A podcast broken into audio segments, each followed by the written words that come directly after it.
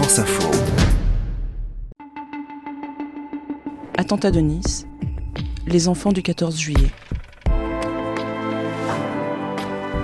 Un podcast France Info de David Di Giacomo.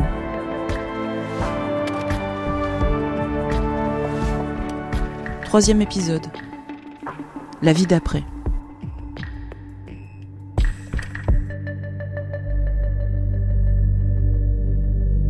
Question du retour à la vie euh, normale, entre guillemets, a été une question qui nous a hantés.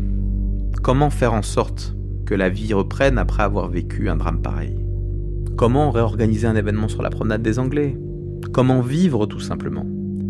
Nice est habituellement très animée au mois de juillet. La place Masséna, le vieux Nice et bien sûr la promenade des Anglais vivent au rythme des touristes. Mais quatre jours après l'attentat, la prom est toujours fermée à la circulation. Une partie de l'avenue a même été transformée en un grand mausolée improvisé, avec des milliers de peluches, de fleurs, de galets ou encore de messages qui recouvrent le bitume. La question se pose alors à Anthony Boré, le directeur de cabinet du maire de Nice, comment rouvrir la promenade? Nos huissiers étaient prêts, euh, en gants blancs, euh, à déplacer ces objets. Et nous avons considéré avec Christian Estrosi que nous ne pouvions pas déplacer ces objets, seuls. Et je me revois sortir de la mairie avec le maire et rencontrer une niçoise. Elle nous a dit, vous savez, moi j'ai une petite association et vous devriez lancer un appel à une chaîne humaine pour pouvoir déplacer ces objets. On va essayer avec le plus de respect possible, le plus de douceur possible de transporter ces fleurs sur la promenade. Donc vous allez vous prendre par la main. Et c'est l'un des souvenirs les plus bouleversants que j'ai dans les jours qui ont suivi l'attentat. C'est cette chaîne humaine que nous avons faite du trottoir sud de la promenade des Anglais jusqu'au kiosque à musique. C'était important que ce soit euh, l'humain et pas euh, des pompes funèbres ou un service municipal qui le fasse. Jusqu'à une heure tardive, nous nous sommes donné la main avec des anonymes, avec des Niçois venus là tout simplement parce que rester chez eux était trop insupportable. J'ai pris un plateau qui était plein de bougies éteintes et avec ça, bah, j'ai décidé de prendre ce plateau et de dire aux gens bah, de rallumer une bougie. C'est un très beau moment. Et où nous avons déplacé des nounours, et où nous avons déplacé des bougies, où nous avons déplacé des portraits, où nous avons déplacé des fleurs de main en main.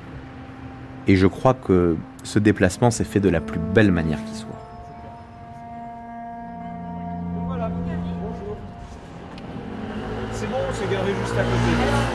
Fin août 2016, la rentrée scolaire approche à grands pas et les enseignants niçois se préparent à accueillir les élèves, la plupart touchés de près ou de loin par l'attentat.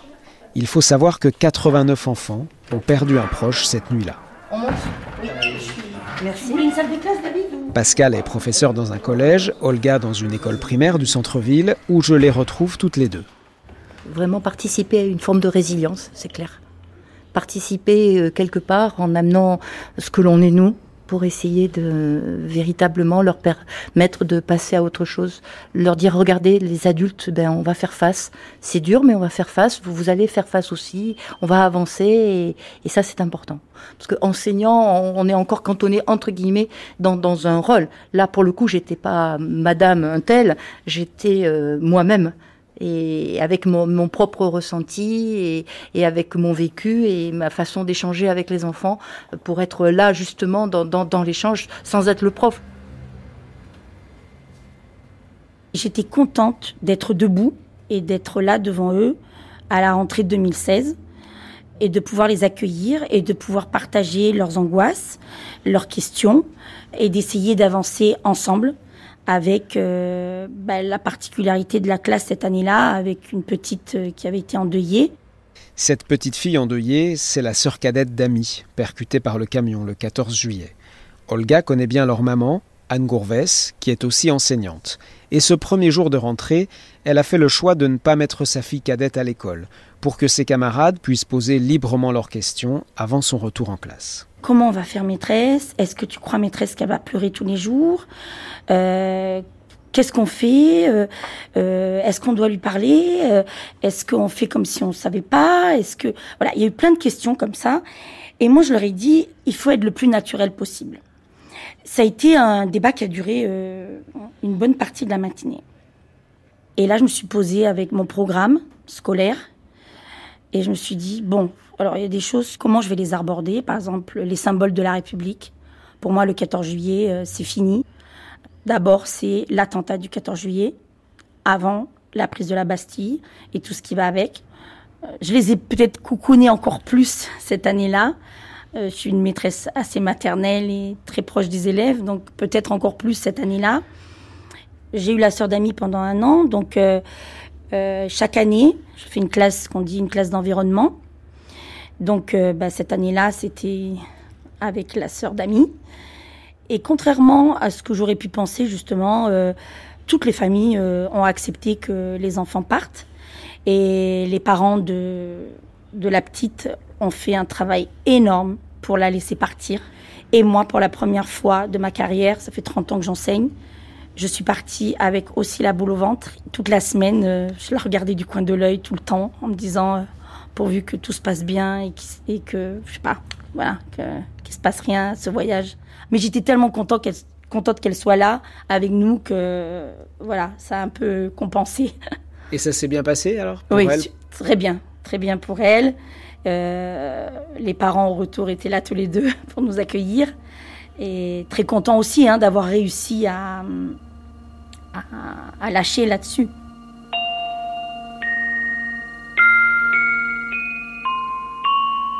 Pour les parents d'amis, c'est déjà un premier pas. Anne Gourvès me raconte le lent et douloureux chemin pour retrouver une place dans cette vie d'après.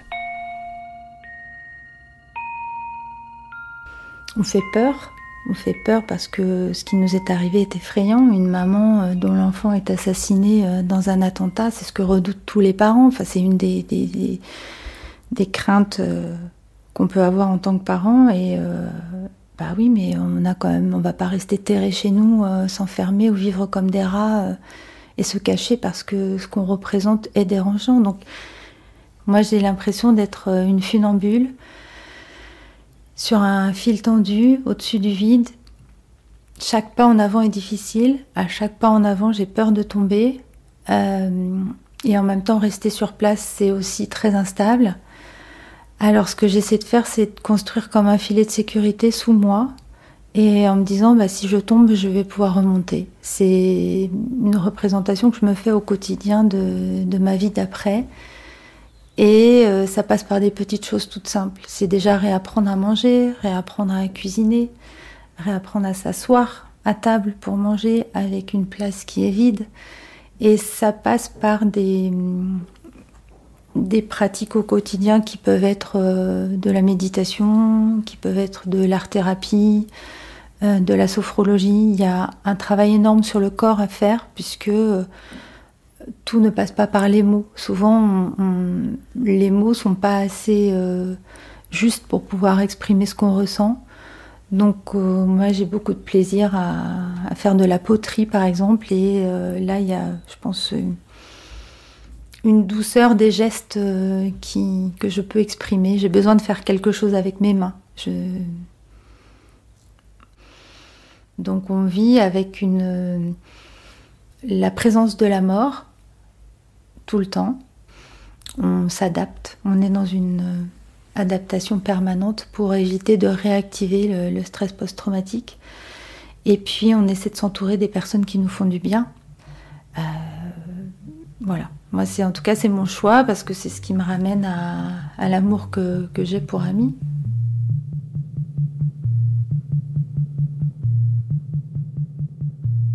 Chaque victime de terrorisme adopte sa propre stratégie pour vivre avec le stress post-traumatique, et l'évitement peut en faire partie.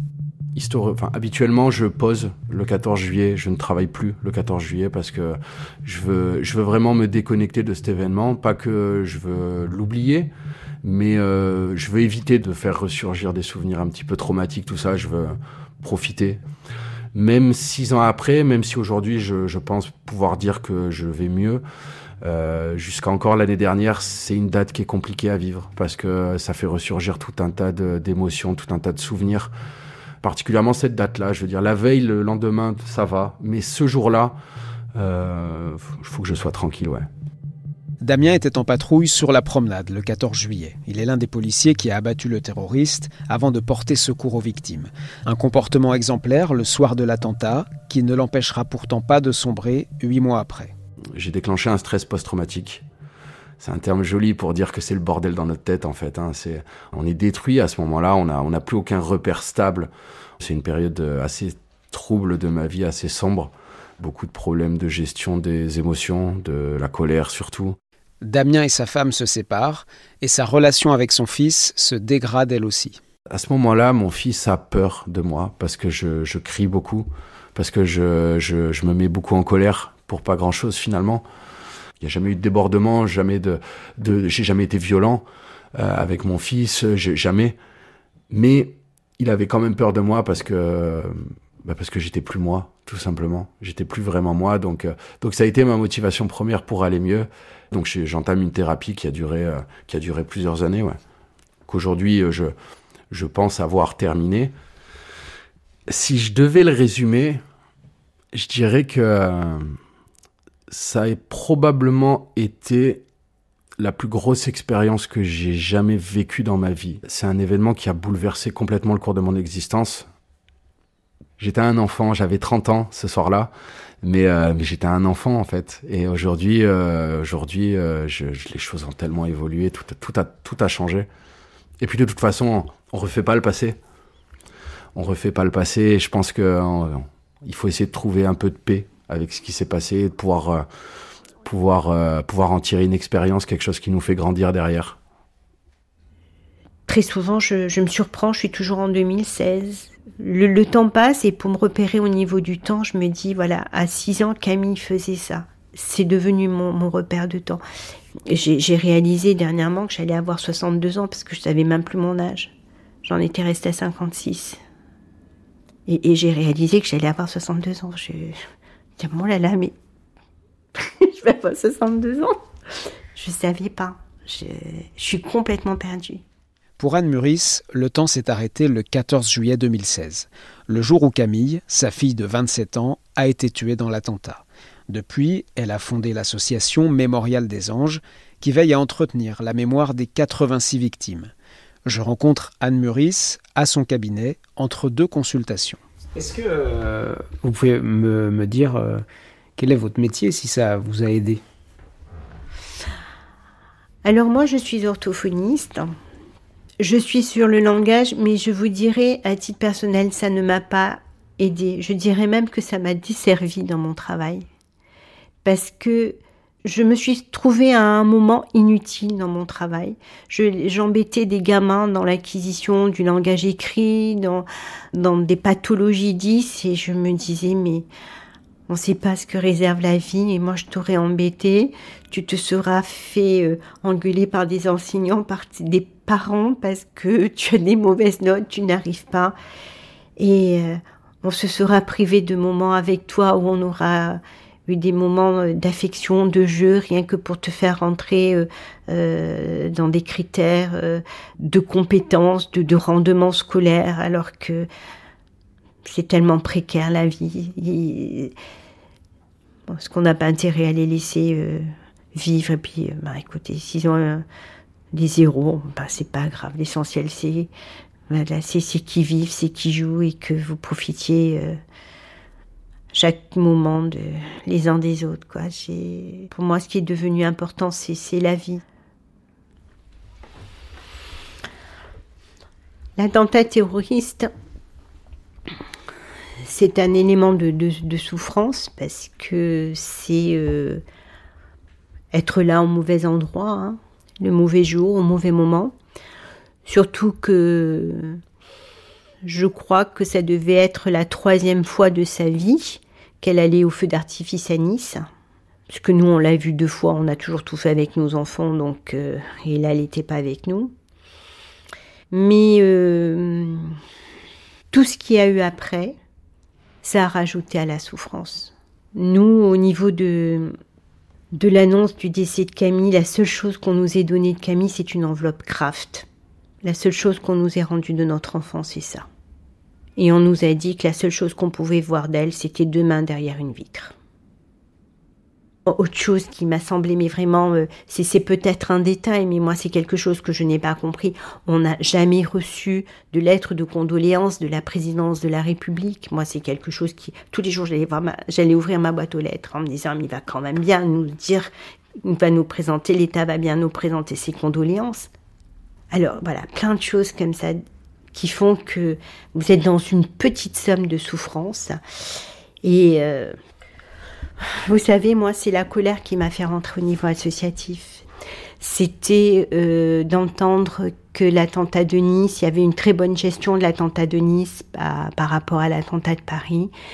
Donc c'était c'était une colère. Moi j'étais très en colère contre tout le monde. J'étais euh, j'ai écrit au président Hollande, euh, j'ai écrit à, la secrétaire d'État en charge des, victimes. J'étais en colère contre tout le monde. Et à un moment, j'ai pris conscience que cette douleur, euh, cette colère était en train de me détruire plus qu'autre chose. Et j'ai vu la souffrance dans les yeux de mon fils. Et ça a été un électrochoc pour moi. Je me suis dit, c'est pas possible. Maintenant, il faut que tu, fasses quelque chose parce que cette souffrance, lorsque je l'ai décodée, c'était, euh, on en a déjà perdu une, on peut pas perdre l'autre. Moi, on m'avait amputé d'une partie de moi-même, mais j'avais l'autre partie de moi-même qui était de mon fils et il était hors de question pour moi qu'il pense que je ne l'aimais pas assez fort ou qu'il ne me donnait pas assez d'amour pour pouvoir me battre dans la vie, envie de le voir heureux, envie de le voir s'épanouir et euh, être heureuse parce que je l'ai tout simplement. La vie m'avait arraché euh, ma fille, j'avais mon fils et donc à, moi à faire en sorte de ne pas me, priver de cette part de bonheur que, que j'ai au quotidien.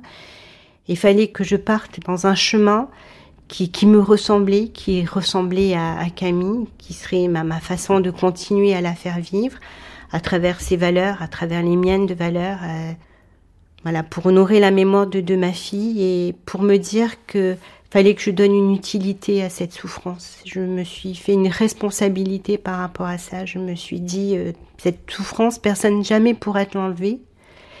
Mais il faut que tu saches l'exploiter pour qu'elle te permette d'avancer et en tout cas pas de régresser. Je fais aussi parce que Camille aurait voulu que j'agisse comme ça. Et j'ai pas de spiritualité, ou peut-être j'en ai une, et je me dis on sait jamais où où qu'elle soit, si elle est quelque part, il faut qu'elle soit toujours fière de sa maman. Camille revenait euh, d'une année passée en Argentine. Camille, c'était une, jeune femme qui était... Euh, c'est toujours... Voilà, quand c'est la maman qui parle, c'est toujours un peu particulier, mais qui était euh, très solaire et qui portait une humanité en elle très importante.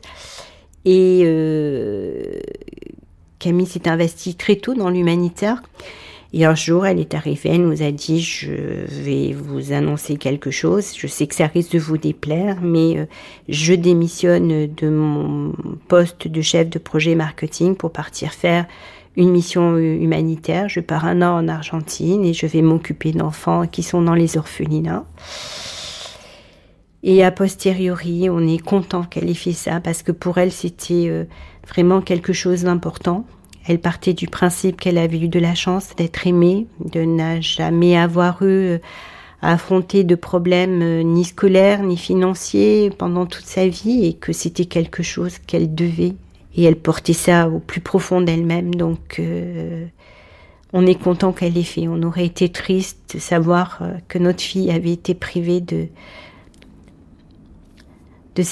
voilà, de ce qui avait du sens pour elle dans, dans la vie. Et je trouve que c'est que c'est beau, ces jeunes qui sont prêts à donner de leur temps, de leur énergie, de leur savoir pour aider les autres. Et je suis très fière d'avoir été la maman de cette jeune femme.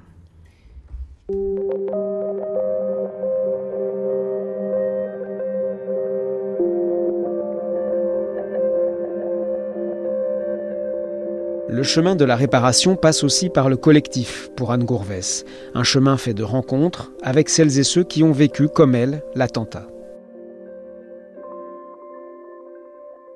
Parce que la culpabilité, il n'y a pas de raison qu'on la porte chacun individuellement. Moi, la, culpabilité de euh, de pas avoir donné euh, mon sang à Ami alors que je suis donneur de sang, la culpabilité peut-être pour euh, pour les personnels euh, médicaux de ne pas avoir pu sauver des enfants, de ne pas avoir fait comme il fallait.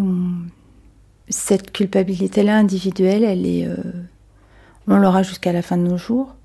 Mais je pense que si on la, on la partage collectivement, c'est là qu'on commence un processus de résilience collective d'un être humain à un être humain, euh, quand on se rencontre, on arrive à, réparer des choses, on arrive à, à réconcilier ce qui était fracturé. Moi, j'ai pu rencontrer la réanimatrice après. Je pense que je l'ai rencontrée trois mois après le 14 juillet, d'être humain à être humain, et ça a été une rencontre importante, et pour elle et pour moi. On a pu échanger. Moi, j'ai pu lui raconter que, que, je savais pas ce qui s'était passé, que j'avais. J'ai pu lui dire, voilà, comment je me suis sentie euh, nulle de ne pas être capable de donner euh, le poids d'amis, alors qu'en fait, ça n'a pas d'importance en soi, parce qu'elle est capable de. Mais tout ça, ce sont des, des moments d'échange qui remettent de l'humanité et qui nous, nous aident à retrouver une place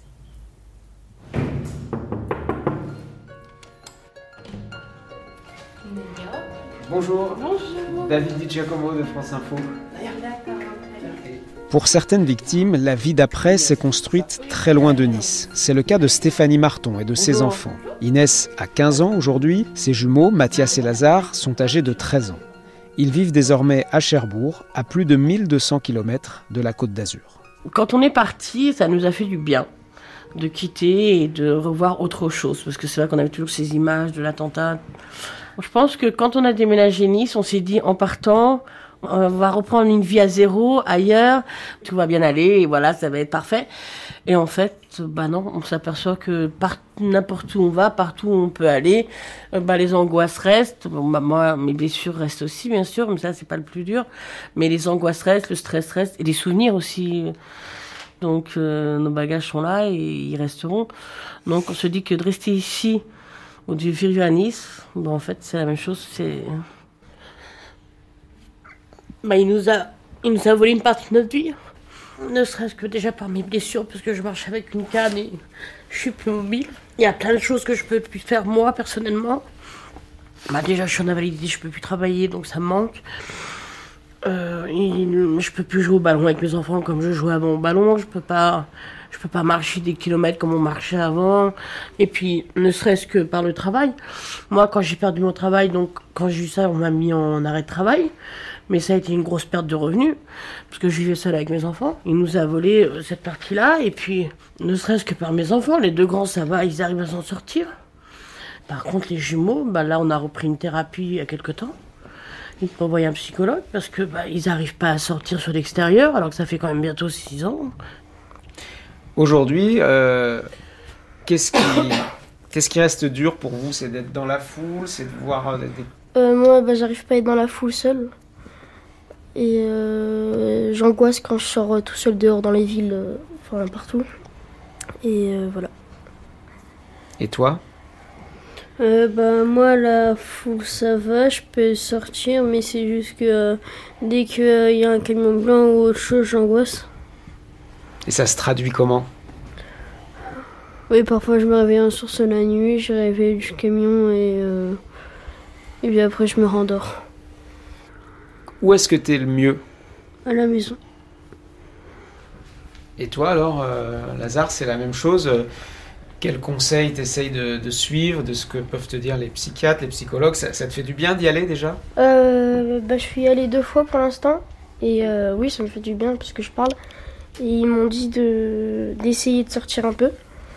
Et pour l'instant, ils m'ont donné ça comme conseil. Ils m'ont dit, euh, pendant ces vacances, essaye d'aller en colonie de vacances, aller de quelque part. Ça t'arrive jamais de sortir seul dehors? Euh, non. Juste euh, pas pour sortir euh, Naya, mon chien. Juste devant, mais sinon je sors pas. En fait, quand on était sur Nice avec Urbain Artist et qu'on avait psychologue, ils m'ont dit ce qui serait bien, c'est qu'il faut qu'ils aient quelque chose qui leur donne envie de sortir. Et du coup, euh, on a appris Naya. Bah, Naya est née en 2016, hein, donc on l'a récupérée en 2017. Et j'avoue que grâce à notre chien, euh, bah, de la sortir, de jouer avec elle dehors, de s'amuser avec elle, ça leur a donné le goût de l'envie de sortir et de... Bah, ils se sentaient en sécurité peut-être parce qu'il y avait le labrador, parce qu'il y avait un chien avec eux, mais j'avoue que le, le chien les a beaucoup aidés. Même si c'est pas encore ça, il y a un mieux.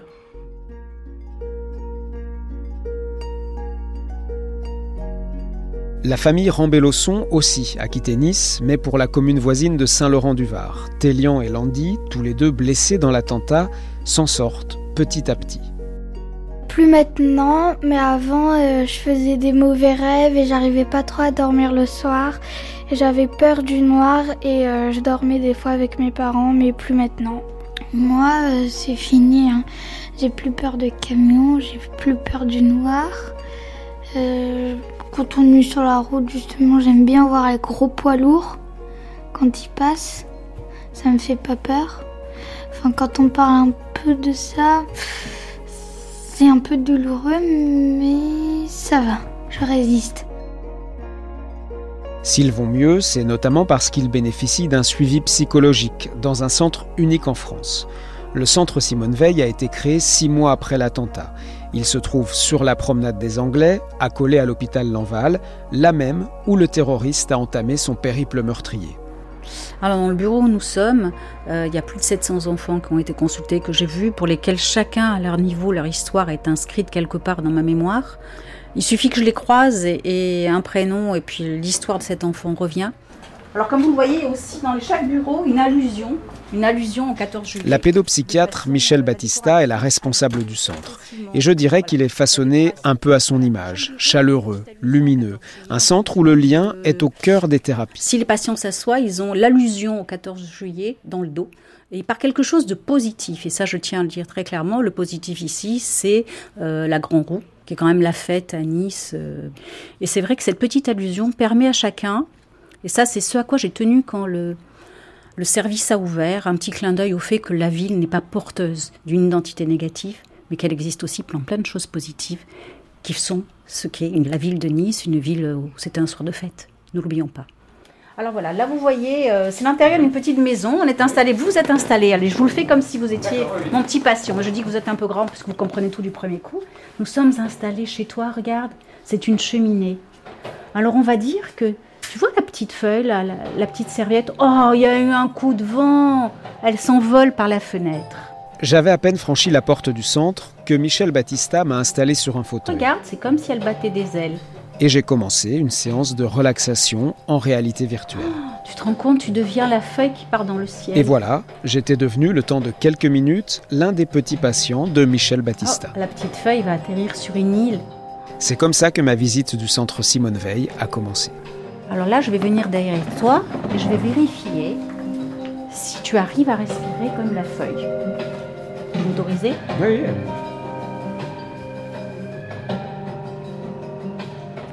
Vous respirez pas comme la feuille, monsieur? D'accord, donc c'est trop rapidement Vous respirez avec vos épaules et pas avec votre ventre. Inspirez.